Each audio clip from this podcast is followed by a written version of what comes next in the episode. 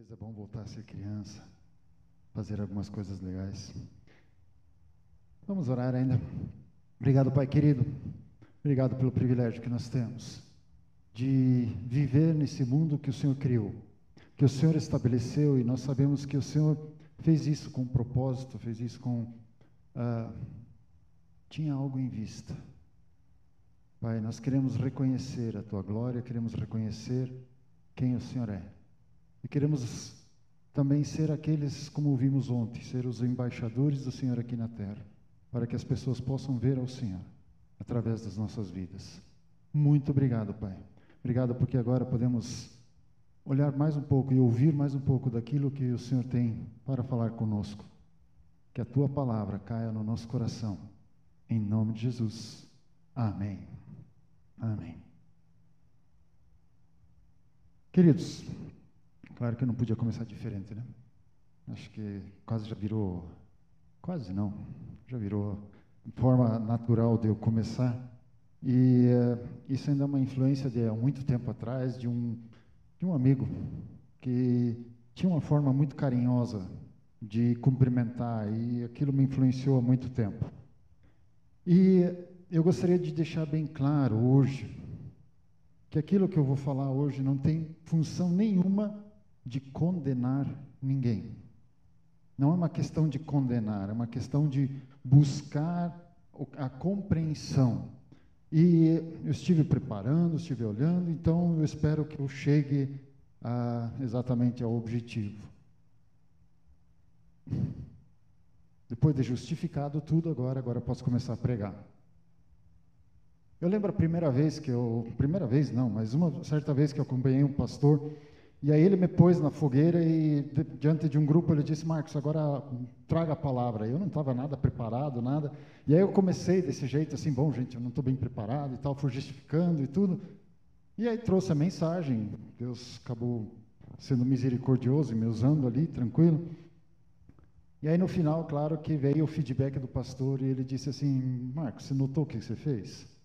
Primeira questão, você tentou justificar, para então se de repente acontecer algum erro, o pessoal já te perdoar de cara. E aí, no final, tua pregação partir como a perfeita.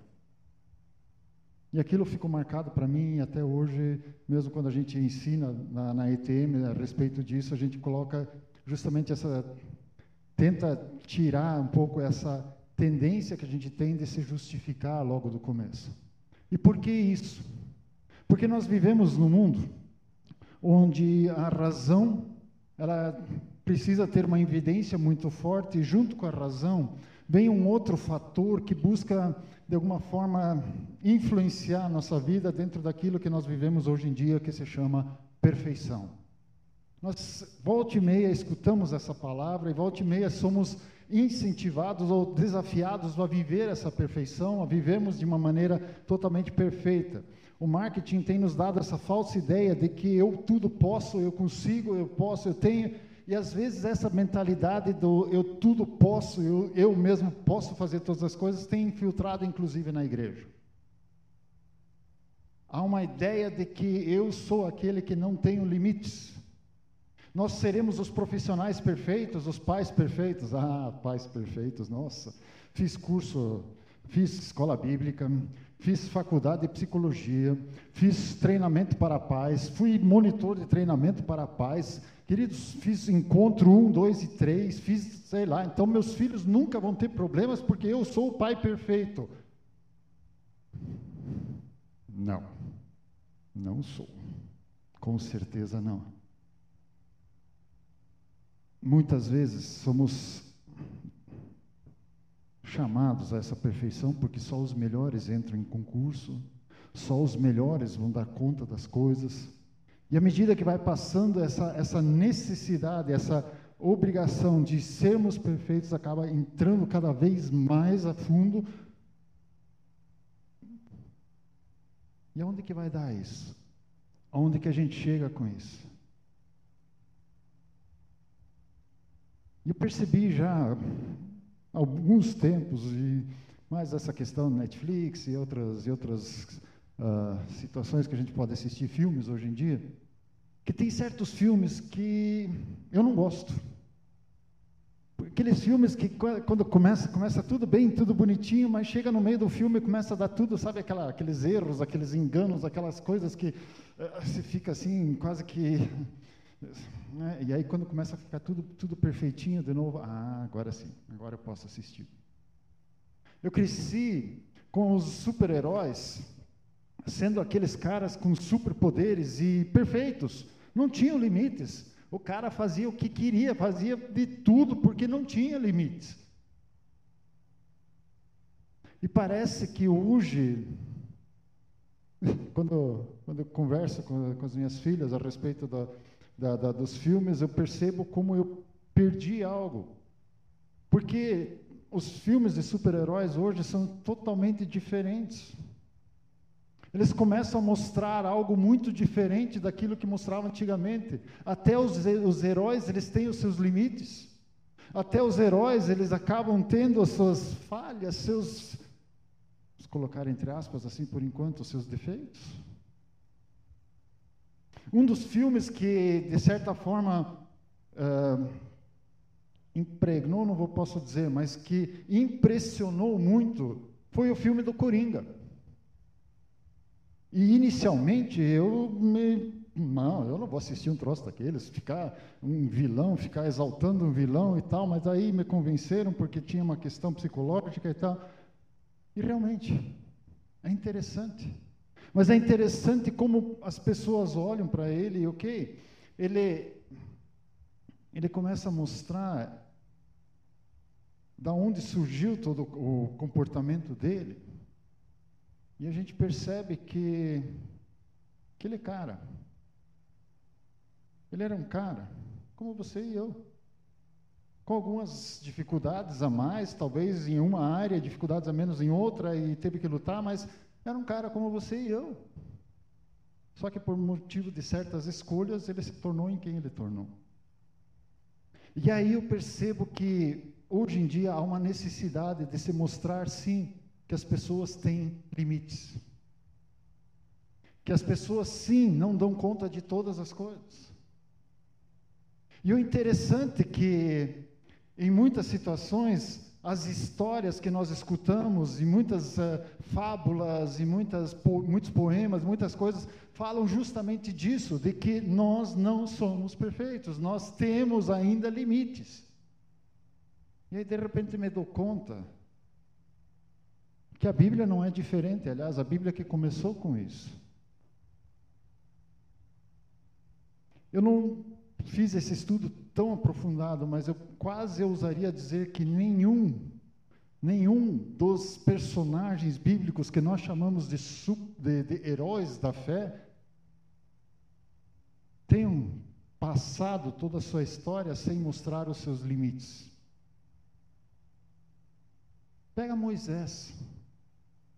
Bom, Moisés, claro que a gente vai lembrar do limite dele no momento da, da, do chamado dele, ou oh, Deus, eu não posso porque eu tenho dificuldades de isso e tal e tal, e ele já foi mostrando o seu limite. E aí a pergunta: Deus estava preocupado com o limite de Moisés?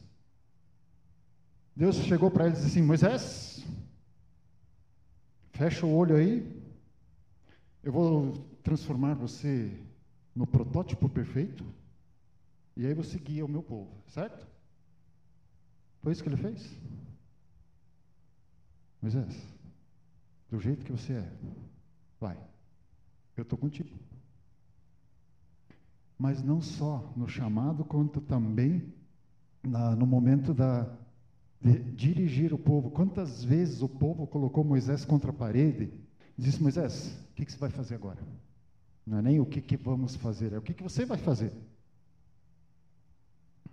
E Moisés, se dando conta do seu limite, o que, que ele faz? Ele vai para a tenda, busca Deus e diz: Deus, que faremos, pois, diante dessas coisas?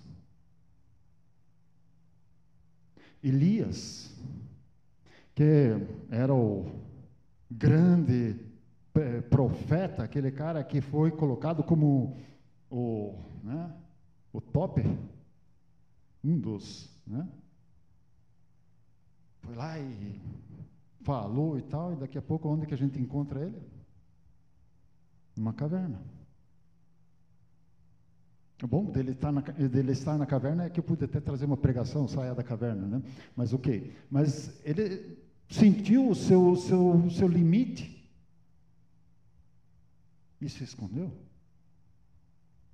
A ponto que Deus teve que ir lá e, e dar um toquezinho assim, perguntar para ele assim, gentilmente, cara, o que, que você está fazendo aí?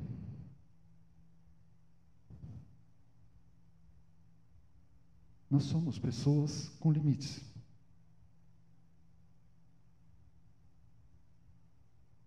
Se, somos, se temos limites, a pergunta é o que fazemos então? Eu gostaria de conversar sobre esse assunto com vocês, é, baseado num, numa história muito bem conhecida, eu nem vou ler, essa história, mas sim conversar um pouquinho com vocês sobre ela, que é a história do filho pródigo. E que eu normalmente eu mudo o nome dessa história para a história do pai amoroso e hoje poderíamos colocar como a história do pai perdoador, do pai compassivo, como escutamos na semana passada, um pai cheio de compaixão. E voltando, só lembrando, compaixão aqui não no, no, significado que hoje em dia muitas vezes essa palavra toma, que é um sentido de pena, de coitadinho, não. Compaixão no sentido de que eu me importo com você. Eu olho para você na situação em que você se encontra. E eu estou aí para estar junto com você. Não numa posição de eu estou melhor, você está pior. Não. Uma posição de eu quero te servir. Se eu não tenho essa, essa compreensão de limites, eu vou, nós vamos ver isso que isso é quase impossível ter essa ideia de compaixão no sentido real da palavra, porque aí a compaixão ela entra de uma forma errada, que é justamente aquela forma julgadora, forma de pobrezinho. E não é isso.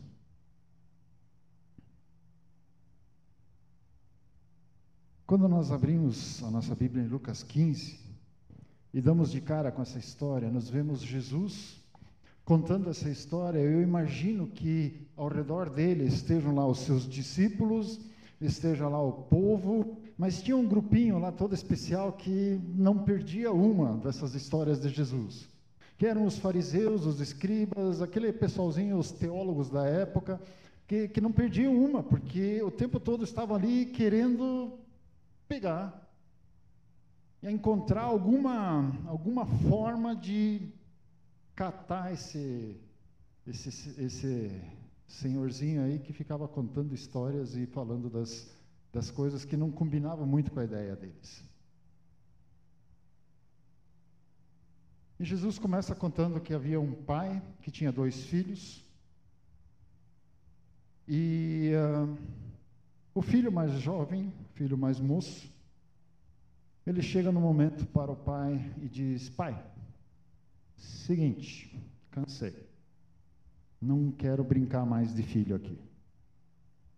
Provavelmente esse filho mais jovem estava cansado da vida de casa, achava que com dinheiro e longe de casa seria mais feliz. Provavelmente a rotina da casa, com suas responsabilidades, ter que se submeter ao pai, nem sempre poder fazer o que quer, entendia a proteção familiar como uma prisão, enfim. Ele se sente sufocado pela situação que tem ao seu redor. Até coloquei aqui, dá a impressão, às vezes, de ser um filho mimado, aquele filho que parece que não conhece que a vida tem seus limites e a gente tem limites. E ele achava que a vida com dinheiro e longe de casa seria muito melhor. Chega para o pai e diz: Pai, quero a minha parte da herança e eu vou viver a vida. Vou viver. E o interessante é que esse pai não fala nada, não, não, sabe aquela questão assim, toma filho, mas cuidado, veja bem, cuidado ao atravessar a rua, cuidado com, com tá, nada. Silêncio absoluto desse pai. Será que o pai não amava esse filho? Será que o pai era indiferente a esse filho? A gente vai ver que não. Mas esse filho queria viver uma vida sem limites. E vai embora.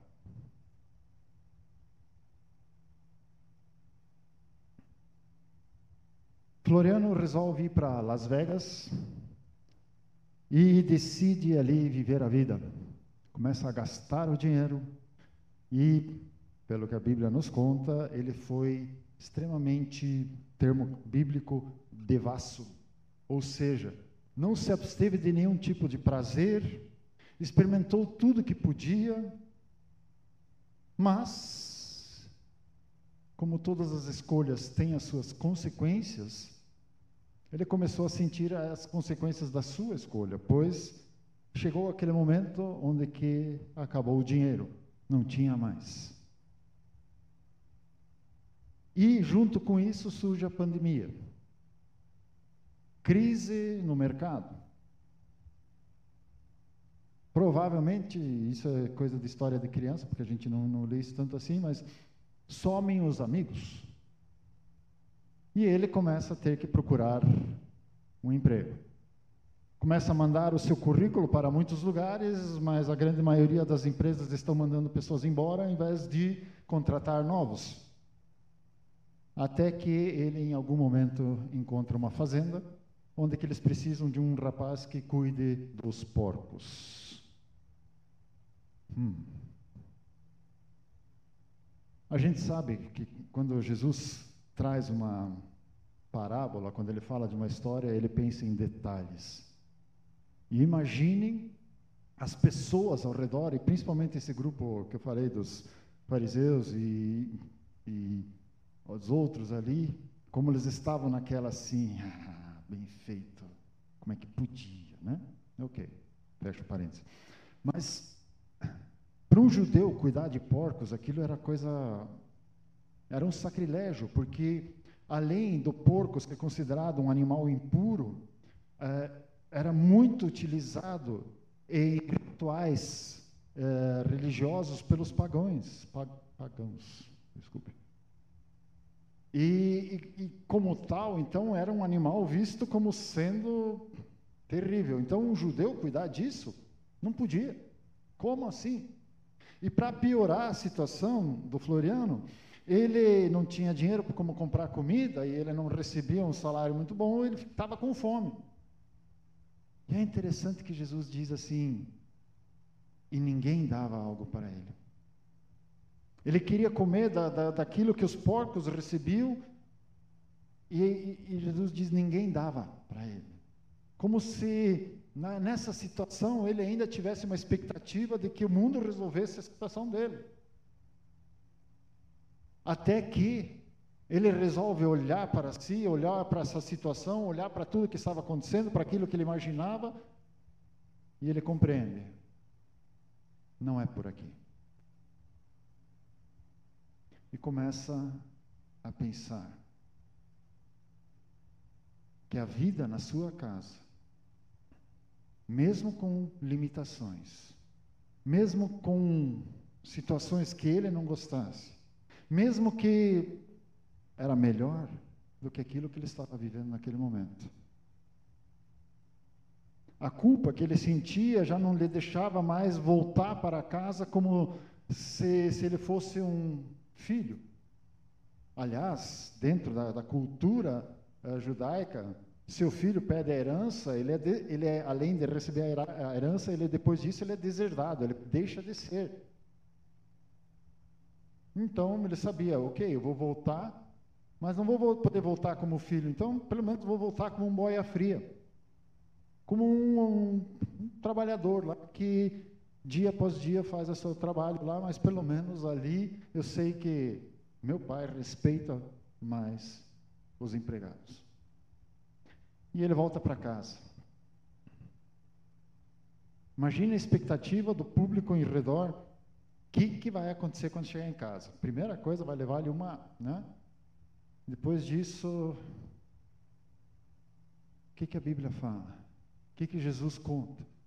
Que esse pai, ao vê-lo de longe, vai ao encontro dele. não com chicote, não, não com, com palavras duras.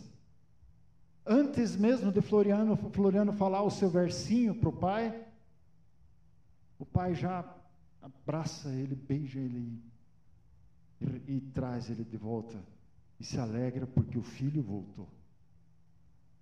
Como assim? Aquele mesmo filho que ele deixou ir, aquele mesmo filho que foi. Mas o pai compreendia muito claro que esse filho, se ele estava voltando naquele momento, ele estava voltando porque ele aprendeu algo. Aprendeu sim que existem limites. Aprendeu sim que aquela vida perfeita que ele achava que existia não existe. E ele restaura esse filho, ele traz esse filho de volta. E muito mais do que isso, além de entregar tudo aquilo, seja o manto, seja o chinelo, seja o anel, seja tudo que ele recebe, as sandálias, não chinelo, mas sandálias. Tudo aquilo que ele recebe e ainda faz uma festa para esse filho. Porque esse filho compreendeu. Ele entendeu. Mas muito mais que ele, o pai, o pai ele sabe que mesmo esse filho, não sendo o filho, entre aspas, perfeito, é o filho que ele ama. E esse filho voltou. E no meio dessa festa, nós podemos pensar, ah, então, ok, então quer dizer que esse pai, ele aceita tudo que é tipo de erro ele, de alguma forma, ele condiz ou ele, ele apoia isso? Claro que não. Claro que não. Mas ele percebe que o filho, ao aceitar os seus limites, provavelmente,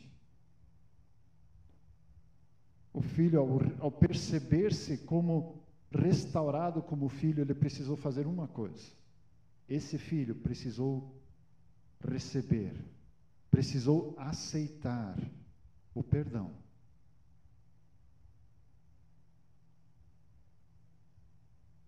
E só aceita perdão quem sabe que errou. E que aceita que errou. Então não tem nada a ver em chamar o erro de algo bom. Não. Mas ele aceita o perdão. Durante essa festa, nós temos uma, um próximo personagem que aparece, que é o filho mais velho. Ele vem da, do seu trabalho e escuta o barulho da festa, e aí, daí? O que está acontecendo? Ele chega para um, um outro empregado, e aí já começa a dar uma, uma ideia do relacionamento familiar, porque ele não vai perguntar para o pai, ele não vai olhar lá na festa o que está acontecendo, ele vai perguntar para um empregado: escuta, o que está acontecendo? E o empregado ele diz simplesmente: olha, teu pai está dando uma festa porque teu irmão voltou. Teu irmão que estava perdido, ele voltou. O que seria aparentemente o motivo da alegria. Mas como reage o irmão mais velho? O? O que, que esse piá pançudo fez para merecer uma festa? Que mérito ele tem para receber essa festa? Diz essa palhaçada aí eu não participo. Disso aqui, disso que está acontecendo aí, não. Me inclua fora dessa. E o pai, percebendo disso, o que, que ele faz? Ele vai ao encontro do filho mais velho e tenta mostrar para ele: Filho, teu irmão estava perdido e ele voltou, ele estava morto e voltou a viver. Pai, Pensa comigo aqui agora. Há quantos anos eu te sirvo nessa casa? Fiz tudo que o Senhor sempre disse, sempre obedeci, sempre fiz tudo, sempre fiz todas as coisas certas. e o Senhor não me dá nenhum cabrito. Enquanto que para esse cara que gastou seu dinheiro com a promiscuidade, gastou dinheiro com. Para ele, você dá o boi, ceiva, boi cevado? Hum, não está não, não, não tá certo.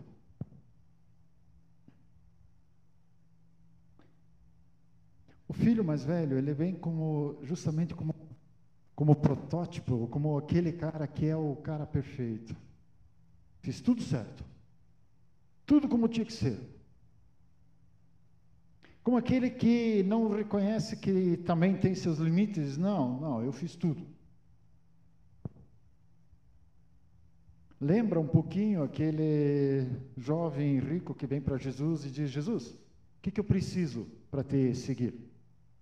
E Jesus fala: ó, você precisa só seguir os mandamentos. Chá comigo. Isso eu tiro de letra. Sou bom nisso.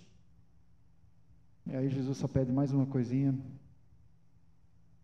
Eu imagino até ele saindo assim.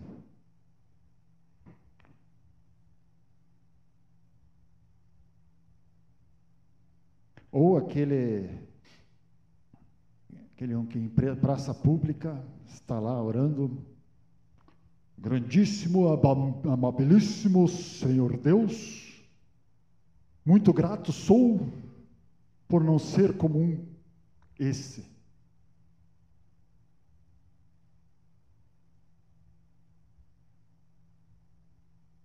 Sabe essa ideia de que se eu faço tudo certo, se eu faço tudo, se eu, se eu me vejo como sendo o perfeito, a minha tendência é olhar para os outros, e como eu falei antes, com aquela ideia julgadora. Com a ideia de que eu sou melhor que você. É a questão do legalista. É aquele que obedece todas as leis e por ser por, por obedecer todas as leis é melhor do que aquele que não obedece.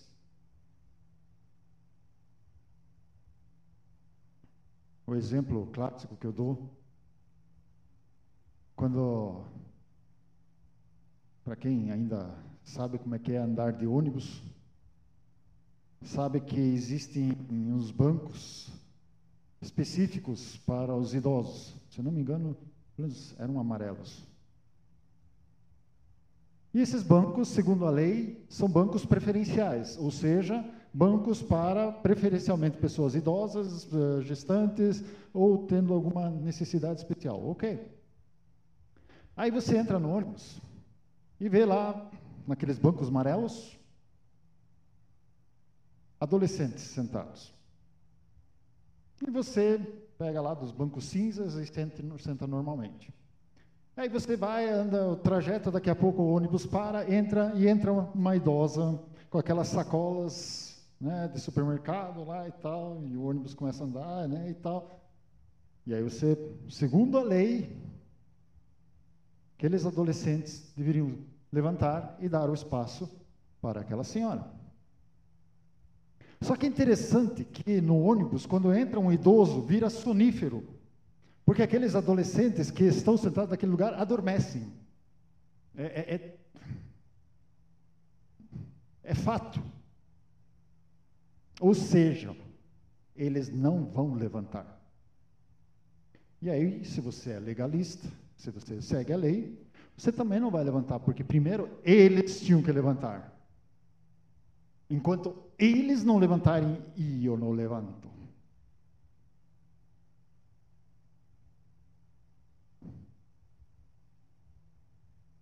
Se você sabe do princípio, você não vai esperar.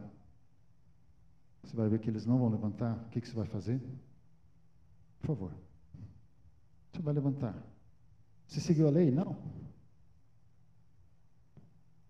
Você foi além da lei. Mas o legalista, ele se dá por suficiente. Está escrito, eu faço. Não está escrito, alguém perdeu a oportunidade de escrever.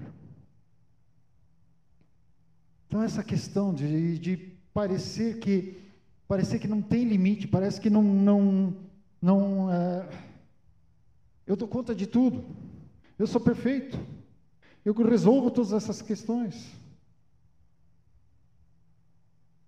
É como se a pessoa que vê as coisas dessa forma, ela vê tudo entre o certo e o errado, a causa e o efeito, a premiação e a punição. Ele entende que é mais importante os 99 justos do que aquele um que se perdeu. Eu já ouvi essa história em algum lugar.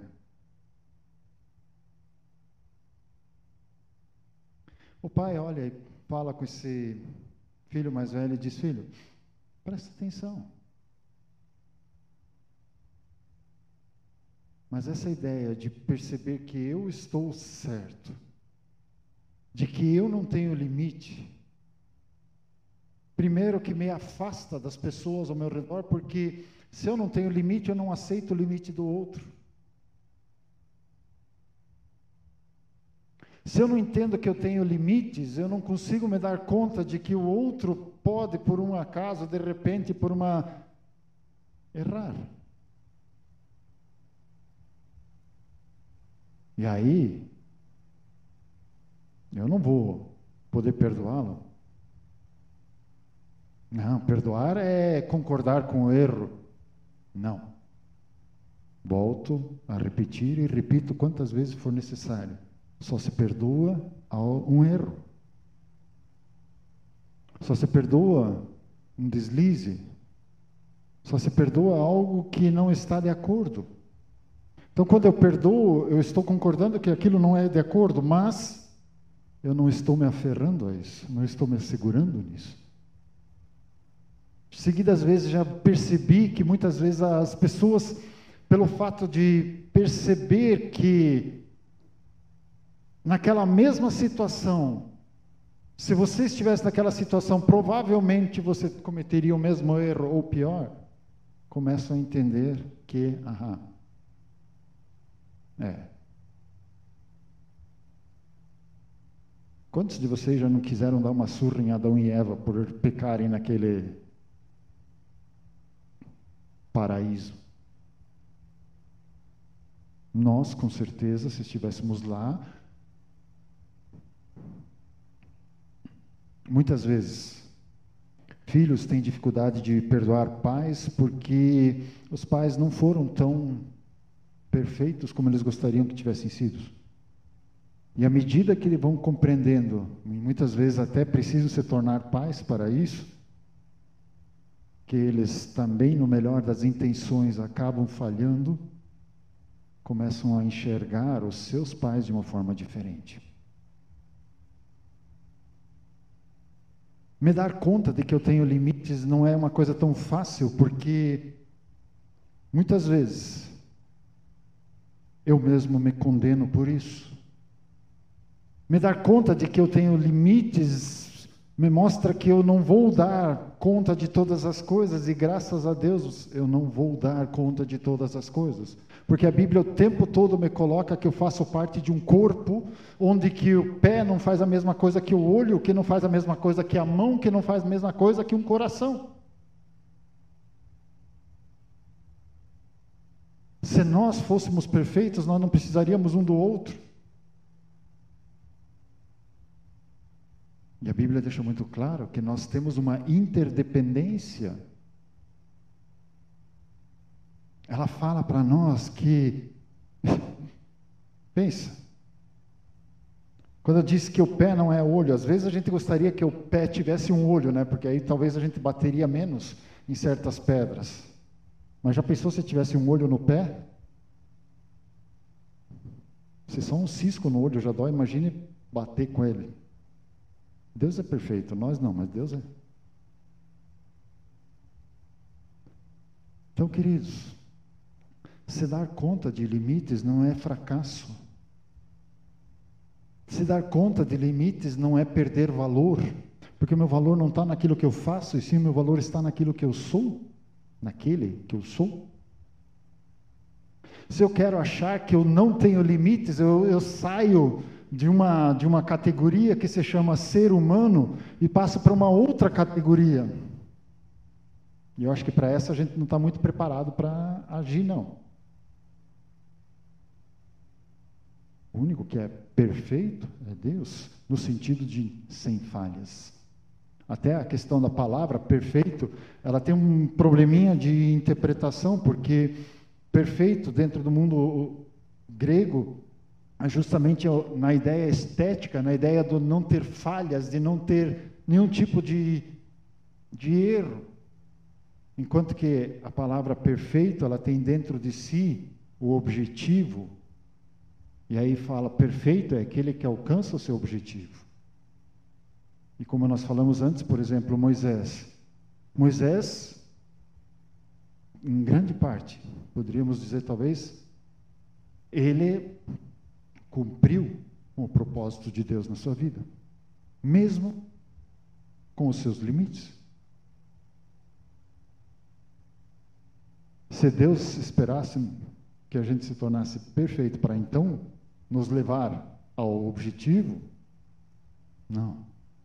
Mas Ele nos usa da maneira como nós estamos e nos ajuda, nos capacita a crescer. Nós começamos cantando, né? Incrível graça é. Queridos, só aceita a graça aquele que entende que precisa dela. Se eu sou perfeito, para que a graça? Deus, tira férias aí que eu dou conta. Alguém ousaria? Eu não. Queridos,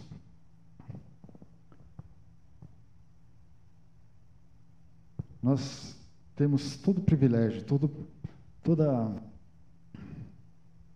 todo privilégio de sermos pessoas com limites e viver com outros com limites e assim nos complementarmos.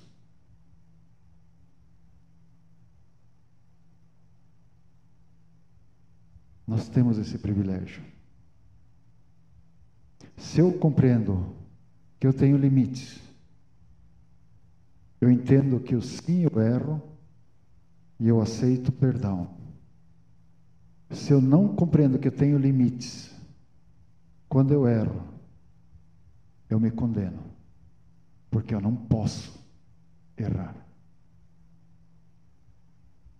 Então, quando eu estou falando de limites, de reconhecer limites, eu não estou falando de se, de se acomodar nos limites ou de, de alguma forma, uma, uma exaltação ao limite, não, é apenas uma questão de reconhecer que esses limites existem, nós os temos e fomos feitos com eles por Deus. E da forma como nós somos, Deus pode nos usar. Da maneira que nós somos, Deus vai alcançar o seu propósito na vida de cada um. Porque quem quer viver, uma, quem quer provar que não tem limites, ele não está vivendo a realidade. Jesus chamava esse pessoal de hipócritas. E não no sentido de xingamento que tem hoje, mas hipócrita, na sua origem, é aquela palavra que diz daquele que age é como um ator que está, de alguma forma, só fazendo uma apresentação, não de uma realidade. Está encenando. Esse era o hipócrita. E se a gente for olhar como Jesus agia com as pessoas, aqueles que compreendiam os seus limites, Jesus vinha ao encontro deles. Aqueles que não compreendiam, Jesus tinha que chacoalhar de uma forma um pouco mais forte.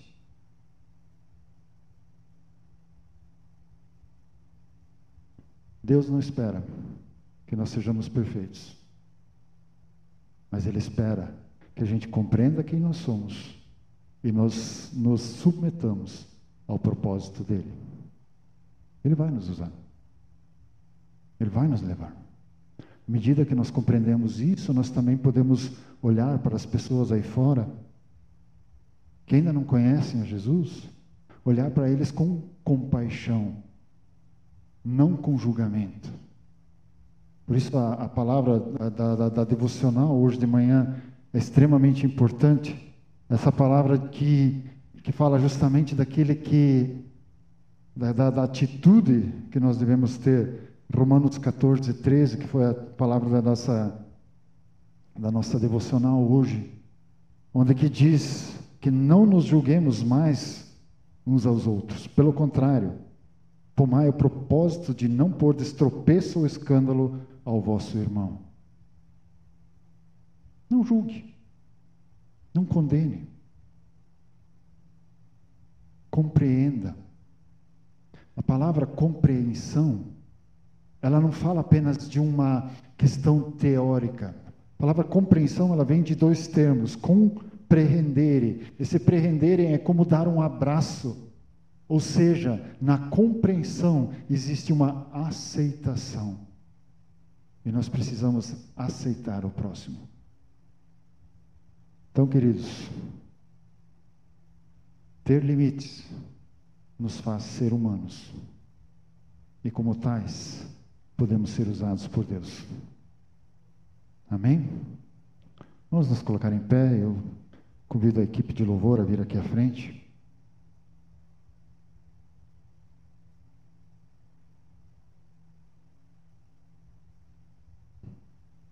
Gostaria que você fechasse seus olhos.